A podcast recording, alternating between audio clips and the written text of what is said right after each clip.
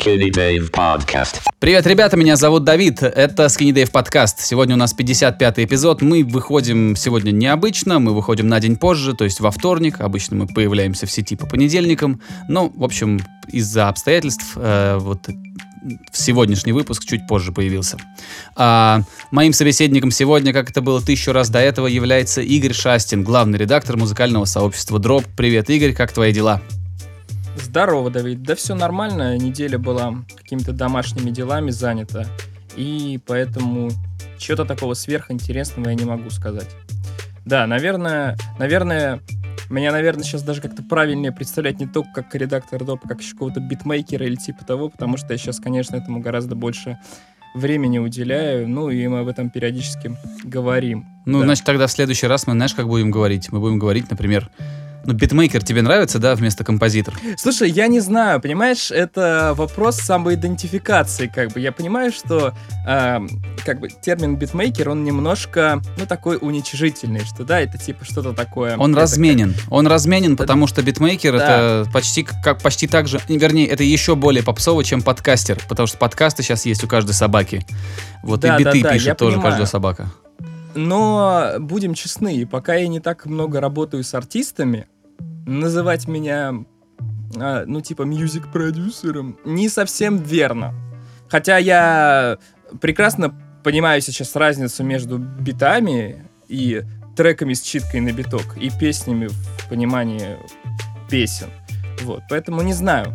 Я, я придумаю, как я хочу, чтобы ты меня называл, Хорошо. и сообщу тебе. Да. Хорошо. Нет, на самом деле это важный момент, э, чисто психологически. Мне как-то в Штатах э, Крис Алпиар, э, саксофонист и, и инженер, такой в большой студии работает. Он там есть студия большая, 800 East называется.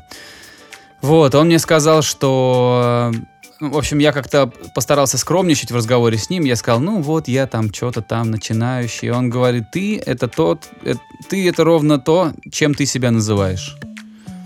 Он сказал, you Да, are да. who you say you are. Вот я это запомнил с тех пор, поэтому думаю, что до тех пор, пока ты сам себя, а, значит, топнув ногой, не начнешь как-то называть, другие точно к этому не присоединятся и не начнут этого делать. То есть постепенно-постепенно надо себя приучать к тому, кто ты, что ты, что ты делаешь, чем ты занимаешься. Вот мне сейчас, когда я говорю, что я музыкальный продюсер и композитор, у меня вообще внутри ничего не дергается. Хотя еще там два года назад, когда я говорил там людям незнакомым, чем я занимаюсь, у меня внутри всегда было такое, ой, блин, а есть ли вообще такая работа? Ну, в том плане, что серьезно ли это так говорить? Да, блядь, серьезно. Я себя кормлю несколько лет уже только этим. Не, это, это правильно. Просто, понимаешь, у нас почему-то э, в российской культуре и все такое э, термин музыкальный продюсер, он Мгм. вообще говорит о чем-то ином. Ну, опять же, надо приучать, надо, надо возвращать людей к правильной терминологии. Ну, то есть, э, это, это нужно делать, потому что если это не вводить в обиход и не применять правильно, оно так и не исправится. Все будут считать, что продюсер — это пузатый дядька с деньгами. Ну да, диджей Калет. Ну, я, кстати, до сих пор не знаю, как диджей Калет пишет свою музыку, пишет ли он ее вообще и кто это. Ну, то есть, Ой, и, кстати, ты знаешь, а там сейчас у него конфликт возник с лейблом у Каледа. Что он не, этот, А, не вылез на первые строчки этого, что он не Да, вылез да, на да, первые да, да. строчки. Ну, расскажи подробнее. Да. Слушай, супер подробно я сказать не могу, но насколько я понимаю, диджей Калет выступает не в роли продюсера, а в роли этакого хоста всего этого. То есть вот он выпускает свои вот эти компи- компиляции под его именем, где он эм, собирает звездный состав продюсеров, звездный состав исполнителей, и вот эти э, пластинки выходят с эм, эдлибами диджей Калида. Мгм. И это как бы в целом прикольная штука, что диджей, ну, я, я, не- я не знаю, он хост, на мой взгляд. Я не супер знаток э, биографии диджея Калида, но он похож на хоста. Вот. Это классно, что какой-то человек с э, вот, репутацией в индустрии делает компиляции, вот, микстейпы в исконном э, названии э, этого термина, как бы, да. Это здорово. Но то, что диджей Калит, конечно, его сложно расценивать как самостоятельного музыканта. Это как серьезного тоже факт. музыканта. Да, потому что он, ну, такой, э, как, ну, хост. Мне почему-то никак его иначе не могу назвать. Вот, а конфликт заключается в чем? Э, Альбом Тайлера Игорь и альбом э, Калида Favor of Asa, там, по-моему, называется. я Как, как, как? Или. Ну, у него сын Асад. А так. И вот он, собственно говоря, Father of Us, это, по-моему, А, называется. сын- Но а, я не помню. отец Или Асада- предыдущий у него назывался так. Короче, неважно. Что-то про ребенка там его. А, Вот, они вышли в один день, и, в общем, несмотря на то, что там миллион э, именитых э, людей трудились над пластинкой Каледа, Тайлер в одиночку обошел ее по продажам и по билборде, и там других источников. Вот. И у Калида пригорело, и он начал кидать э, претензии э, к лейблу, что, в общем, какого хрена? Его на самом деле частично понять можно. Потому что, э, ну, лейбл же выбирает даты релизов и прочее, и прочее. А когда ты вкладываешь столько ресурсов в пластинку, которая... Ну, понимаешь, когда вкладываешь столько ресурсов, она должна была ну, не то, ну, окупиться, она, наверное, и так окупится, да? Но она должна была стрельнуть, это должна была быть вот так Она должна была принести notch, много денег. да. называется. Да, а тут такое фиаско, поэтому Калида можно понять, э, но можно не принять, Мгм. например, потому что Калид странный персонаж, another one. Вот. Да. Ты вот сейчас, так. ты сейчас сказал эту фразу, те, кто не в курсе, могут подумать, что ты очередной англицизм использовал. На самом деле это не так. Э, Калет любит повторять какие-то такие коронные фразочки свои в песнях. Вот это была одна из них. Да, да, да, у него есть там. На самом деле, э. Да, небольшой этот э, как, глоссарий.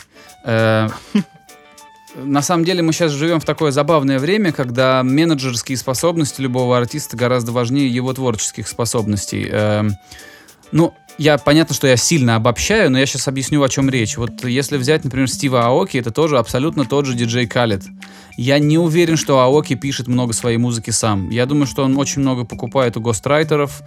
А, Я думаю, что он абсолютно вот, ну, вот продюсер в том плане, что в телевизионном плане он просто сводит нужных людей в, ну, там, в правильных местах, да, делает вечеринки, снимает сам про себя кино, продает это кино Netflix. Да. Это такой человек, Извини. который... Говори. Извини, пожалуйста. А мне кажется, он себя именно как продюсер, и я могу ошибаться, но мне кажется, он и не является продюсером в смысле того, что мне кажется, он не пишет музыку.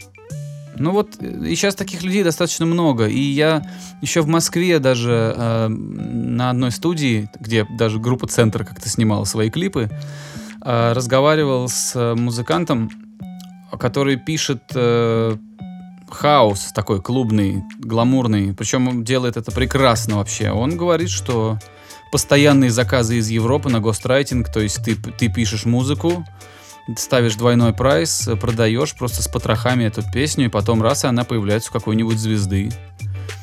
Ну, то есть это вообще, то есть это, э, в принципе, осудить какую-то, какого-то артиста за это я не могу, потому что э, это бизнес, это не, как бы, ну, это бизнес.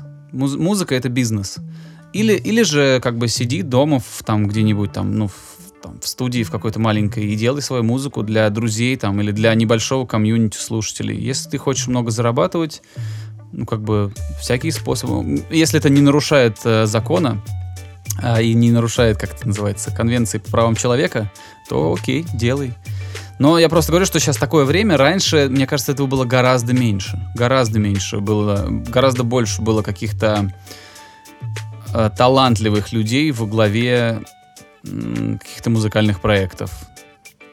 Последние 20-30 Не лет, знаю. мне кажется. Ну, ну, ладно, пос- да, наверное, последние 20-30 лет индустрия вот так интересно развернулась, когда, например, э, возвращаясь к, моей- к нелюбимой мною группе YouTube, они берут там, м, к Брайану Ину приходят, и он реально просто за них делает весь альбом, а, берет какие-то основные их идеи, которые они принесли там, и вы- выкручивает из них целые полотна, как бы, и делает из них взрослую музыку. Но там это получается, что это Брайан Ино, Фит YouTube. Это никак не альбом YouTube. И таких примеров очень много в музыке. Я даже думаю, что вот этот, помнишь, такой лысенький латиноамериканец Питбуль, который сейчас куда-то исчез почему-то. Он, он- он отвратительный абсолютно. Я- и мне кажется, я не- Тем не менее, знаю, тем не менее, все чарты, Дженнифер Лопес на, на этих, Да. на, на- то есть как вот, как так сделать? Я думаю, что это очень у- у- удачный менеджмент. Я сильно сомневаюсь, что Питбуль музыкант.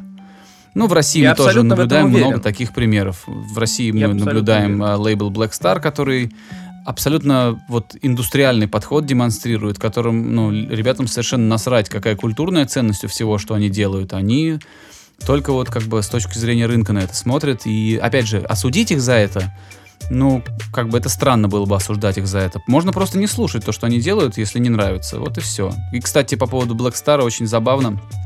Там недавно они сделали коллекцию шмоток, э, в- типа вместе с, с Министерством обороны. Вот, что тоже очень странная вещь. Потому, ну, в общем, зная Тимати, понятно, что он, что он делает, зачем он это делает и так далее. Э, и, естественно, кто-то нашел такие шорты, которые у них там в коллекции на Алиэкспрессе, эти же самые шорты. Вот. И, и как бы в комментах на флог я написал, я, я прочитал, я не пишу там, а, я прочитал, что там кто-то написал. Никогда такого не было, и вот опять, э, типа, шорты, шорты из коллекции Тимати похожи на, на подделку с Алиэкспресс. И если развивать эту мысль даль- дальше, то можно взять просто любую песню, которая выходит из лейбла Black Star, и просто сравнить ее с, с, каким, с, ну, с каким-нибудь американским или европейским проектом. И там, ну, типа, это те же самые пресловутые шорты с Алиэкспресса. Все это уже позаимствовано и переделано. И, ну, то есть это очень вторичный бизнес, но при этом это очень успешный бизнес. То есть, Да. да, Black А, Star это не инновационный бизнес, то есть он ничего своего не изобретает, но применяет уже как бы используемые модели. Ты знаешь, на самом деле, если мы говорим о копировании трендов, если мы говорим о копировании звука и прочее, и прочее, слушай, это же даже не всегда плохо, а, не говоря уж о коммерческой выгоде от этого. То есть, если ты делаешь, ну, если ты двигаешься в ногу со временем, не только ради того, чтобы заработать деньги, типа, да, а просто, ну, тебе реально нравится этот звук. В этом же абсолютно нет ничего плохого. Это не значит, что они пытаются скопировать саунд там чей-то, я не знаю. Ну, просто, ну, вот такая музыка сейчас как бы популярна, они хотят такую делать музыку. Это не Понятно. про Black Star конкретно, а в целом, ну, типа, никто, ты Игорь, хочешь, не хочешь. никто не приходит копировать. в студию, никто не, я очень сомневаюсь, что кто-то приходит в студию и говорит, окей, сейчас я вот это вот скопирую. Все приходят э, вдохновленные чем-то, э, Да. вот так вот, что, эх, как он классно сделал, давайте попробуем что-то вот. Ну, то есть ты как бы такой весь... посвящен. Никто не говорит, что, ага, сейчас мы это пизданем. Ну, или если кто-то Ну, так может, говорит, то кто-то это и прям говорит, верх да. цинизма. Да. Что-то я хотел сказать, и вылетело мне из головы. Это потому что я тебя перебил. Может быть. А Может быть и нет. Неважно. Э, Короче, Ты говорил, А, знаешь, что? давай- Ты говорил, что... э, Значит, э, по поводу копирования, и, и что в этом нет ничего плохого, и что соответствовать трендам и делать все в ногу со временем, это не М. стыдно. Вот о чем ты говорил. я понял, да. Я просто хотел сказать про то, что это нормально, если там артист, сам продюсер, эм, кто угодно стремится найти новый звук, потому что новый звук это всегда здорово. Это не обязательно, что он там э, новый там жанр хочет изобрести или что-то еще. В целом делать необычно это здорово, это правильно, это необходимо для всех. А, но ты не можешь бесконечно делать новое по большому количеству причин. Возможно, зачастую для этого нового просто не готов слушатель. То есть ты можешь сделать какой-нибудь там, не знаю, Neo Jungle Core, Мгм. что-нибудь такое. И э, типа все это послушают и вообще ничего не поймут. А через 10 лет окажется, что это вот, вот она новая музыка, а, а ты 10 лет назад ты делал, но это было нахрен никому не нужно. Таких Поэтому примеров да. хватает, да. Да, таких примеров полно. И это нормально, что как бы есть такое, знаешь, типа медленное течение реки, когда все вот так вот друг в друге развивается и да-да-да, а потом, оп, водопад и поехал дабстеп. Ну, типа того. Как-то по поводу так, да, музыки. как-то по так. поводу музыки. а, про российскую музыку ты мне писал, что навыходило много интересных релизов. Вот расскажи, что там тебя вдохновило. А, Да. Я тоже с тобой потом поделюсь, что я там слушал. А, смотри, во-первых, э, я споймал себя, знаешь, на какой мысли? Что, наверное, ко мне вот условная, условный комментатор может а, применить термин, что я попсился. Потому что я прекрасно понимаю, что мне сейчас интереснее послушать новый альбом Кати Кищук, чем какой-нибудь хардкор. По одной простой причине. Потому что Катя Кищук потенциально популярный исполнитель, который слушает потенциально много количества народа. И мне хочется понимать, что слушает много количества народу, что делают исполнители, которые делают для большого количества народу, и вообще, как все это работает. Потому что в этом есть как бы мой, ну, в некотором роде профессиональный интерес. Да, и таким образом мы перено... переходим к альбому Кати Кищук, который я слушал вот перед э, нашей записью. И ты знаешь, что я тебе скажу? скажу? А, это неплохо. Там э, нет... Э, как бы там не все хорошее, там есть неплохие песни, и что очень важно для поп-альбома, чтобы там было несколько неплохих, а возможно и хороших песен. Там это очень поп-запись, но она не противная поп-запись, не как вот эти вот кальянные телеги, вот эти все. Это хорошая поп-запись. А, ее правильнее сравнивать там с условными, я не знаю, Э, почему-то мне напомнило чем-то это Ариану Гранда, но Ариана Гранда, конечно, больше в хип-хоповой стилистике, и это не очень правильное сравнение, просто вот у меня э, такая в голове э, появилась ассоциация. И говорить, что кто-то там на Западе хороший, потому что он поет, блин, на английском языке, потому что он на Западе, а Катя Кищук у нас и как бы поэтому она попса галимая. Блин, нет, Катя Кищук сделала нормальную запись. Реально нормальная, хорошая поп-запись. А, к тому же дебютная ее запись как э, сольной артистки. Плюс ко всему этому я не смог найти продакшн кредитс, ну, типа, как то сказать по-русски. А, Информацию... Состав участников, э, которые работали над, над, над музыкой, над альбомом. Ну, как да, правильно да, еще общем... сказать? Ну да, тех, кто участвовал да. в проекте, работал над альбомом. Да, я не смог найти эту информацию, потому что что-то на Genius нифига нет. Но, когда мы обсуждали сингл, который интро назывался, там делал этот э, White Punk, ты говорил, по-моему, продакшн.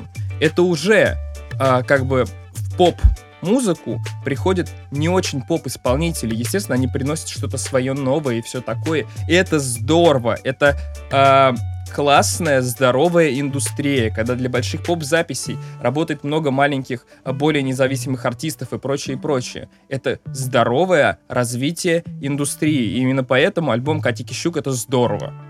Потому что это не стыдный поп российского производства, который сделан с душой.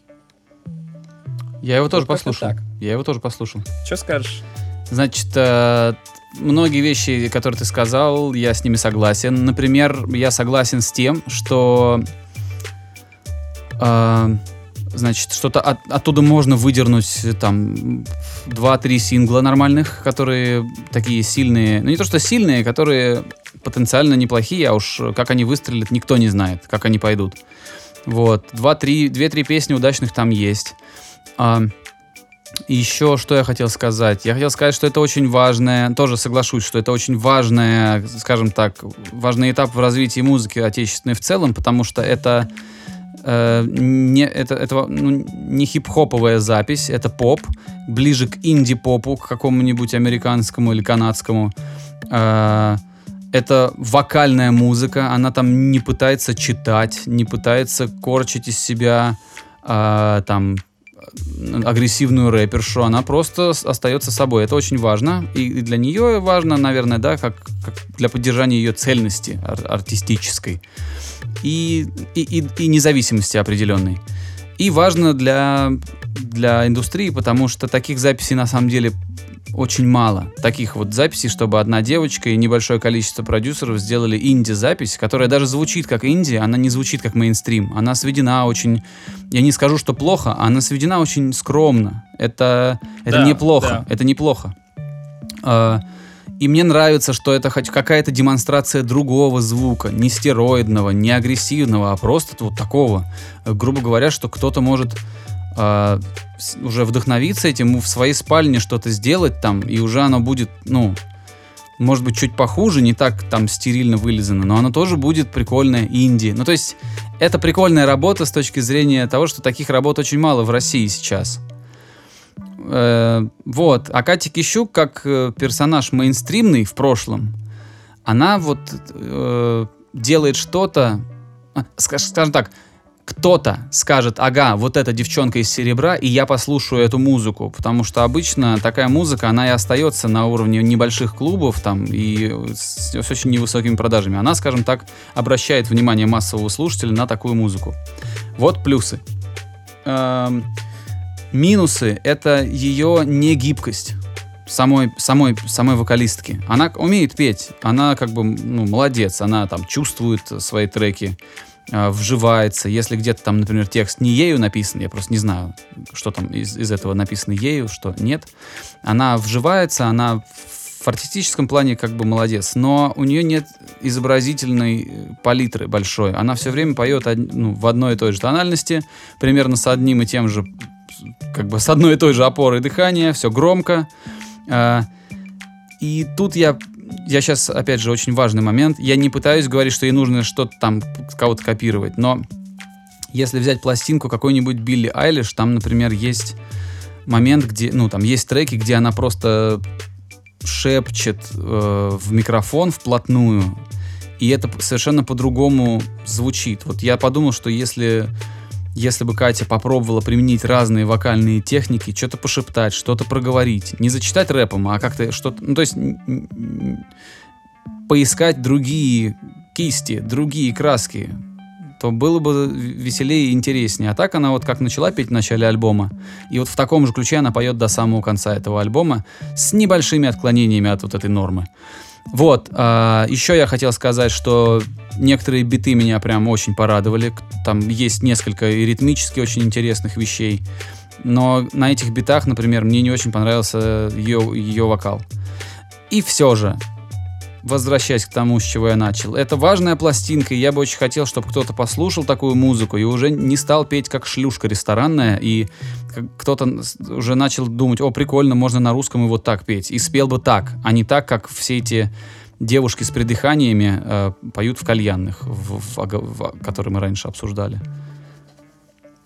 Ну да. Запутанно знаешь, на выражаюсь, самом да? Я, мне кажется, много всего не, не, накидал. не, не, не, ты, ты, ты вполне себе э, ясно все сказал. Просто, знаешь, я пытаюсь э, максимально для себя э, идентифицировать. Вот, смотри, Э, Игорь, вот это последнее, последнее. Альбом Мгм. не, не, не крутой. Объективно, альбом не крутой. Э, но там есть несколько хороших песен. И альбом важный даже, даже в том виде, в котором он вот вышел, он все равно важный. Вот так скажу. Да, я, наверное, с тобой согласен. Знаешь, крепкая шестерка, что называется. Из 10? А, да. Ну, не знаю, я... Твое мнение, я просто не знаю, как его по 10-бальной шкале оценить, правда, не знаю.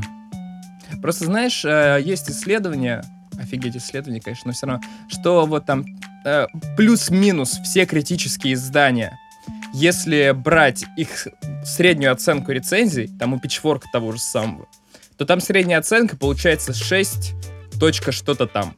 То есть вот 6 с лишним, это вот прям такая хорошая средняя оценка у всего. То есть э, крепкая шестерка это такой золотой стандарт. Что я хотел сказать? Я не очень понимаю, как для себя идентифицировать вот этот вот вокал, который ты называешь кабацким и прочее, прочее. Группа Мальбек, например, там кабацкий вокал. Это где вот эта девочка поет? Да. Нет, это просто жуткий вокал. Его невозможно слушать дольше минуты. А ты знаешь, мне кажется, он прикольный. Ну, ради Ну. бога, я, я за себя говорю, я не могу слушать и воспринимать эту, я не могу слушать эту вокалистку, потому что мне постоянно кажется, что она не поет, а выебывается. А мне все-таки хочется, чтобы иногда, ну, песню просто пели, а не просто выебывались и ломали, ломали э, свой голос. Грубо говоря, чем чаще я тут наломаю всего и накривляюсь, тем лучше. Вот мне кажется, что у нее я многие понял. песни такие. Мне Нет, не знаешь, нравится а- эта вокалистка. Ну, внешне она симпатичная, Нет. интересная там. А, Твое право. как поет, не мне не нравится. совершенно, абсолютно. И это, Это- Нет, это не кабацкое музло, нет, это просто, скорее Не всего, кабацкое. игра, игра в странность, но не, но не сама странность. Окей. Э, Ну, на самом деле, мне кажется, на записи это звучит нормально. а Хорошо, это- хорошо. Я, Это звучит странно. ради бога, Ну ладно. слушай, они бы столько не зарабатывали, если бы все думали, как Конечно. я. Конечно, конечно. Просто я... Мне тут скинули певицу. Это вот прям вроде как DIY. А, ну, типа, сама она все там делала с каким-то маленьким привлечением артистов. И Зовут ее Эрика Лундмоен. Вот. И это тоже, по-моему, неплохой при- пример такого вот сделанного дома попа. Это чье? Европейское? Это русская, это русская, это русская. А, понятно, интересно. Это русская. Да. У нее, нас- насколько я понимаю, самая хитовая песня называется «Яд». Вот. Я почему э, пришел к ней через Мальбек, потому что она вроде как вот в этой как-то тусовочке. Я особо не знаком. Да, но как-то так. Вот э, Короче, еще один это- пример э, н- ну, независимой поп-музыки. Я, я послушаю, мне интересно. Я вообще всегда радуюсь, когда что-то появляется вот такое. Я все молюсь, что кто-нибудь будет петь, как какая-нибудь вокалистка Purity Ring. Кто-нибудь будет петь без придыхания, без опевания, а просто петь девочковым вокалом. Но таких очень мало. А, Я пока вот никого сразу на скидку не вспомню. А по поводу кабацкого вокала, вот просто берешь, например, э, русскую девчонку, да, какую-нибудь э, с хорошо поставленным голосом, даешь ей послушать очень много Марайи Керри, очень много, чтобы она ничего в жизни не слушала, кроме Марайи Керри. Или, ну вот, я просто говорю, и переносишь это в кабацкую реальность. То есть, когда, когда вроде баба поет, как Марайя Керри, все опевает, там старается, придыхает, как может, но при этом тематика песен и материал написанный все равно остается в российских реалиях. То есть, песни ей писал не какой-нибудь там Фаррелл Уильямс, да, или Тимбаленд, а, а писал какой-нибудь там аранжировщик Григория Лепса. Вот, вот тебе и пожалуйста. То есть хорошо поставленные голоса, профессиональ, профессиональное исполнение, но при этом совершенно никак не вяжущиеся с материалом, и из-за этого очень пошло звучащее. Вот это кабац, кабацкий вокал, где каждая нота начинается не сразу, а к ней есть километровый подъезд из вздохов, стонов, и также эта нота потом снимается с выдохом, э, с визгом и все такое. Меня это все очень бесит, потому что а, у нас все бедные девчонки, даже тем, которым сейчас там по 14-15 лет, там в каких-нибудь инстаграмах, они все так поют. Зачем? Не понимаю. Но, видимо, это вот просто, когда много слушаешь одного дерьма, по-другому уже потом не можешь петь. Может быть. Может быть. А, заканчивая разговор о Кате Кищук. А, почему я еще... Ну вот, почему в целом мое отношение очень благосклонное к этой пластинке? Потому что я подумал, если бы у меня была задача сделать поп-альбом для вот молодой девушки, что бы я делал? Я плюс-минус подумал, что я бы сделал плюс-минус то же самое. Мгм, мгм. Потому что ты должен делать что-то не пошлое, и при этом не очень какое-то такое, ну, необычное, чтобы это мог, мог слушать народ. И, на мой взгляд, по звуку это вот то, что надо. Это как раз золотая середина. Мне знаешь, что кажется? Меня не покидает просто ощущение, что какие-то из этих песен нагостратил сам Фадеев. Мне вот почему-то так кажется. Или же, что, наверное, более вероятно, э, что Катя так до- долго с ним работала, что какие-то приемы она приняла, и они стали ее приемами. По, там, по построению вокальной партии и так далее. Ну, прям вот слушаешь, и прям вот слышно влияние. Скорее, да, скорее вторая версия, что это долгосрочное сотрудничество ее с Фадеевым, оно повлияло. Она же много, Вероятно, она же вероятно. много-много его песен пела. Да, это правда. Или песен, Потому выбранных что- им для группы. Ну да. Я, слушай, я не знаю, у Фадеева очень странная... Не, не мне его судить, конечно, не тебе его судить, но типа это его право, но у него очень странное представление о том, что вот здесь и сейчас, я не говорю про прошлые заслуги, а здесь сейчас, что нужно делать, потому что его заход в рэп-лейбл был максимально странным. А его вот эти вот попытки Серябкину сделать хип-хоп исполнительницей, они тоже максимально странные. И фиг его знает. Мне кажется, он немножко потерял ход событий. Это как запуск стартапа, понимаешь? Ты пробуешь. Захотят люди, не захотят. И, то есть он, пыта- он пытался в этот лейбл поиграть. А, просто лейбл провалился, потому что, да, потому что там было дорогое сведение, э, но там еще есть такая штука, все говорят одно и то же про Фадеева, что он контрол-фрик, что он ничего там без... Там никто пернуть не может без него на этом лейбле, просто лишний раз никуда просто вообще. А, и поэтому из-за того, что он все контролирует, какие-то вещи он не отпускает. И... А когда он начинает работать с таким жанром, как рэп, являясь э, представителем совершенно другой школы, другого поколения, ну просто человек не, как бы не варится в этом. Он не может сделать тот рэп, который хочет народ, который хотят 14-летние, 16-летние пацаны там, да. То есть э, он-то делает все круто, качественно. И ему это кажется интересным. И даже, возможно, это что-то где-то там интересно. Был у него там Текен, который пытался читать интересно. Ну, как бы... Но он провалился, потому что это... Ты знаешь, Ну. что еще очень забавно? А, я помню этого Текина. Еще, по работе с того, капеллой. как- Еще, грубо говоря, да, по работе с капеллой. А это ты уверен, что это время- тот же, там, тот же самый Tekken? Это тот же самый чувак, да, это Мгм. тот же самый чувак, потому что я помню, я смотрел, как э, э, Капелла, вот этот э, Текен, по-моему, кто-то еще приходили к Блейзу. Я какое-то время смотрел достаточно много вьюху Блейза, и я вот слушал, что они там говорили. Чувак, он шарит за все это музло, во всяком случае, шарил. И как получилось так, что э, вот его как бы релиз как исполнителя рэпера вот превратился в то, что вышло, я не могу сказать, потому что чувак явно шарит за музло и все такое. Он вроде как раз как продюсер начинал-то. Наверное, и он был вроде наверное. продюсером, насколько я понимаю. И вот выходит вот это вот странное ко- копирование скриптонита. На тот момент это было именно копирование скриптонита. Это были не э, влияние, типа, знаешь, там, вдохновение и прочее. Это вот было очень копирование. Создалось впечатление. Это же был вот год 16 как раз, когда этот лейбл Red Sun заходил. Что вот, типа, сейчас выстрелил скриптонит, а давайте мы сделаем как скриптонит, только не скриптонит, а вот теки. Но он будет говорить вот так вот. И, как, типа, да. Не думаю, И что у них вышло- была цель. Я не думаю, что у них была такая цель. Ну ладно. Я не знаю. Скопировать Я скриптонит. не знаю. Я не знаю, но это вышло... Похоже? Даже дело не в том, что это не поху- похоже вышло. Это вышло в результате плохо. И людям это не понравилось. никому это не Абсолютно. понравилось. Публика это не захотела. Были попытки. Он даже каких-то девчонок брал рэпер, что же что-то пытался из них делать. Все было мимо. А, Да. опять же, но это не его сильная сторона. Ну невозможно быть сильным во всем. Ну невозможно. Абсолютно. Вот. При абсолютно. этом я как бы понимаю, что Фадеев, опять же, с точки зрения бизнеса красавчик, иначе бы он не был таким влиятельным и богатым чуваком. Мгм. Но по-человечески говорят, что работать с ним просто невозможно. Люди, которые снимали ему клипы, говорят, что просто крестятся, чтобы никогда, ну, никогда больше ничего снимать ему не будут, потому что, ну, тяжел, просто тяжелый чувак.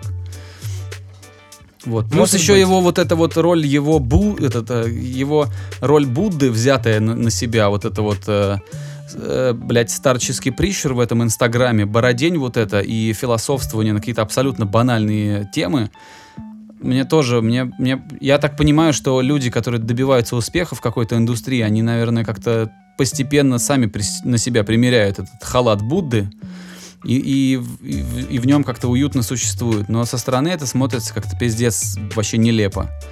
Многие люди с годами превращаются вот в таких вот умудренных опытом чуваков, которые, ко- на которых очень, не очень, очень неловко смотреть со стороны. Фадеевские мудрости из Инстаграма меня прям вообще, вот я прям, я как-то несколько штук посмотрел, почитал эти комменты людей, которые там, ой, какой вы человек, Максим, ой, да ваша бы мудрость, ёб твою мать, ну сядь книжку, почитай, мудрости поищи какой где-нибудь еще, за пределами Инстаграма. Я так понимаю, там примерно уровень голожопых философов, да? Ну да, только там была бородатый философ в халате, при этом талантливейший композитор и очень успешный в финансовом плане а, медиа-менеджер, вот так, наверное. То, то есть в индустриальном плане он крутой очень, очень крутой. Ну иначе, опять же, цифры, Да. цифры говорят за себя. Человек Вопросов песни по ноль. франшизе, блин, продает в Китай. Вопросов ноль. Ну вот, а вот это вот все, вся эта философия. Ну, слушай, кому-то нравится, его целевая аудитория может быть в восторге, но кто-то как бы и в Кремль на Емина два дня подряд ходит, ну и бог им судья. Да, кто-то Олега Майами слушает. Ну вот, так что да, о вкусах не спорят. А если хотите разувериться в, как, как Максим называется? Фадеев. В- нет, в человеческих вкусах посмотрите топ ВКонтакте, кто там какую музыку слушает. Это возвращаясь Ой, к слушай. предыдущему нашему эпизоду. А, блин, э, паблик «Тихое место», там у них э, главред их сделал, значит, опрос. Э, не опрос, это был тест по следам топа, ну, типа вот Я прошел «ВКонтакта». этот тест. И сколько набрал? Я не знаю, мне сказали, что я Коля Редькин, и поэтому мне стало А, нехо- ты набрал три. Мне стало Коля нехорошо. Редькин — это три. Мне стало нехорошо. Я набрал да. два. Я был Куличом, собственно говоря. Кулич — это главный редактор «Тихого места». Понятно. А, вот, ну у него Куликовский фамилия. Короче, Там все, понимаешь, вот все вот эти 10 тысяч человек паблика и, и там, не знаю, 100 человек, которые прошли этот тест, они вообще не знают, кто эти люди. Там никто больше шести наугад не набирал. При этом Это эти люди странно. зарабатывают сейчас в разы больше, чем альбом Кищук. Прям вот, наверное, просто в разы. Слушай, э, по идее, да, но есть вероятность такая, что, ну, это все вроде как можно... Я не... Слушай, я не знаю, э, у меня нет никаких пруфов, но, скорее всего, это все можно купить, эти места в рейтинге. Потому что вроде как в Apple их точно можно купить. Про контакт я слышал, что там все типа чисто, но мне очень не верится, что ВКонтакте А то есть всё самого чисто. себя вывести в топ, да, и там уже начать зарабатывать в этом топе. Или Ну как? да, Чтобы уже ну да. кто-то смотрит песню знаю, в топе и начинает ее слушать. Э, Я, да, видимо, я не знаю, как этим... Я вот вообще не знаю механику всего этого, но вроде как места покупаются. Как, что, зачем, почему, понятия не имею. Ну, почему примерно можно понять, конечно, и зачем. Но механика какая этого я не знаю. И существует вероятность того, что, ну, не совсем люди слушают все это, а просто оно там есть. Мгм. Но это только догадки. Понятно, только догадки. понятно. Так, э, я хотел поговорить про альбом Салуки. Мы заговорили там про скриптонитов и все такое.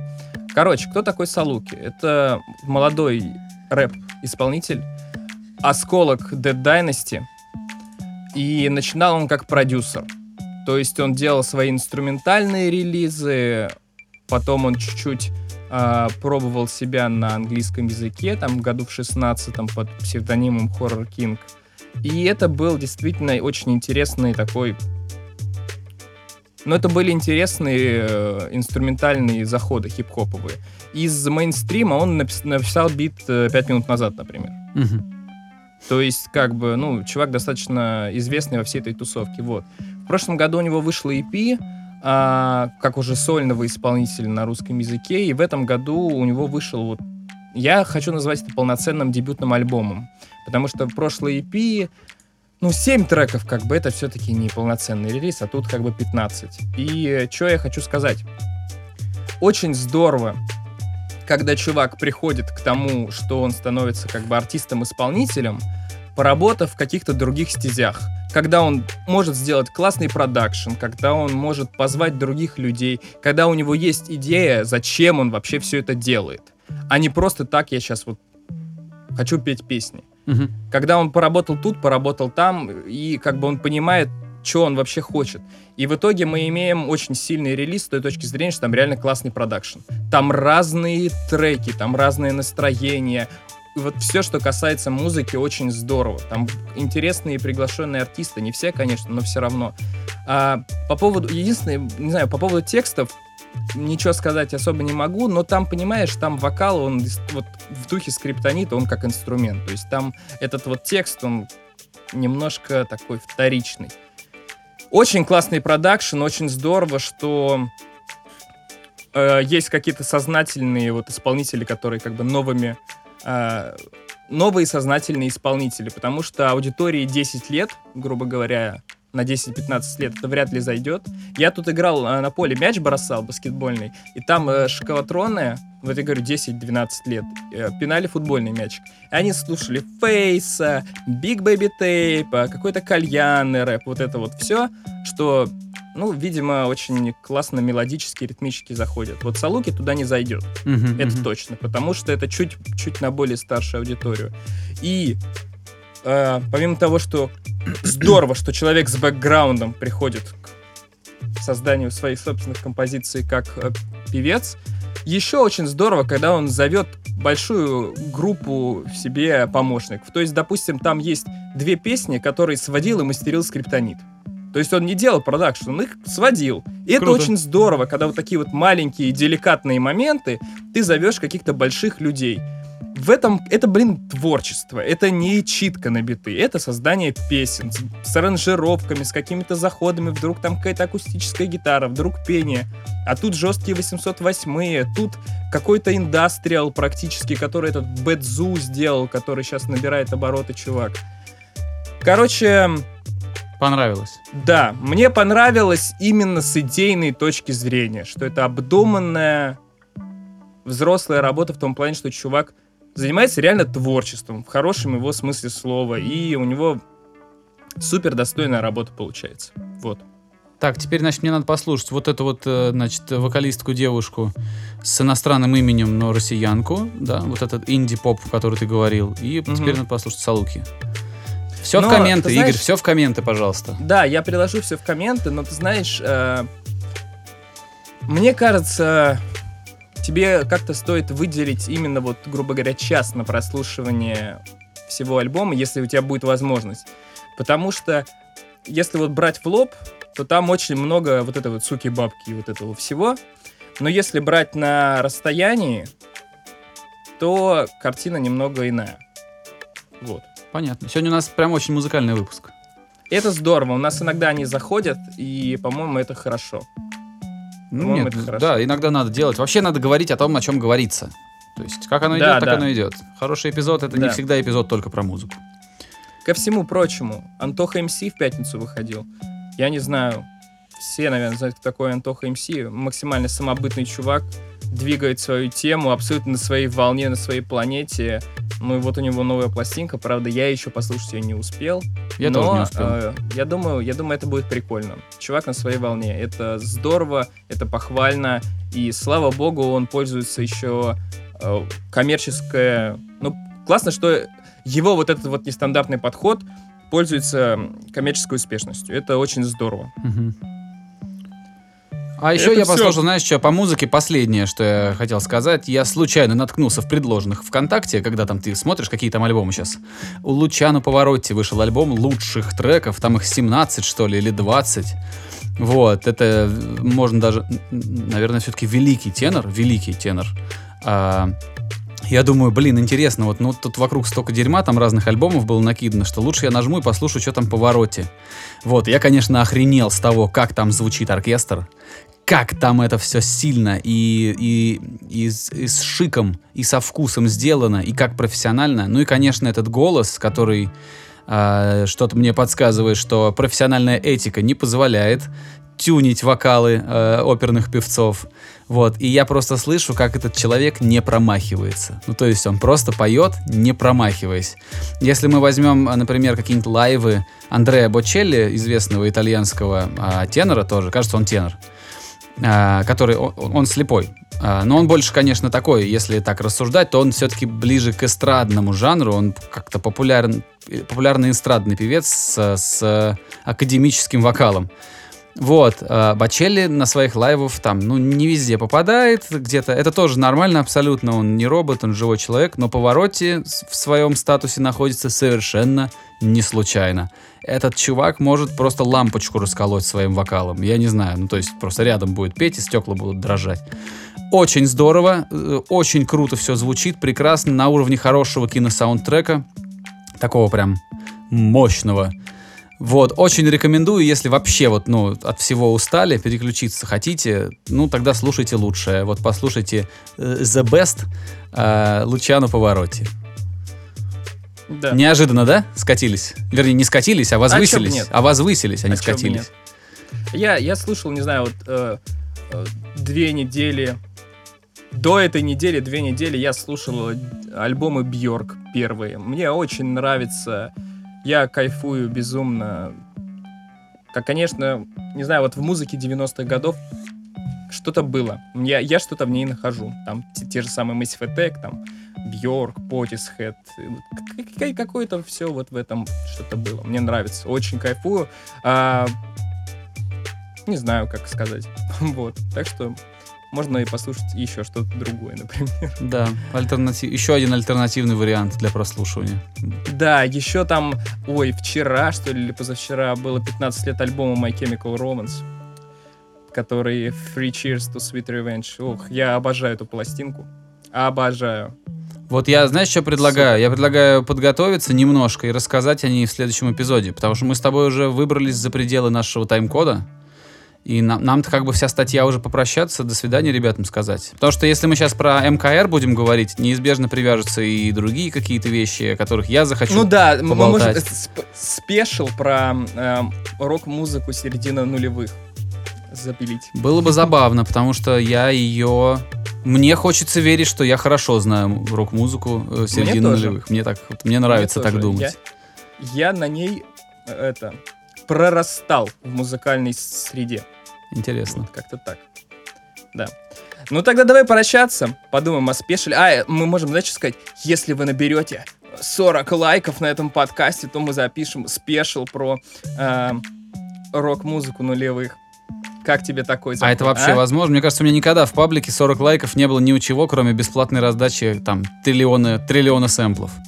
Ну вот сейчас узнаем. Сейчас узнаем. Ну, друзья, если что, этот подкаст послушает больше 40 человек, убедитесь, что вы поставили лайк в конце. Если вам действительно интересно послушать про, про то, как мы болтаем о рок-музыке э, середины нулевых, э, то с вас, пожалуйста, лайк.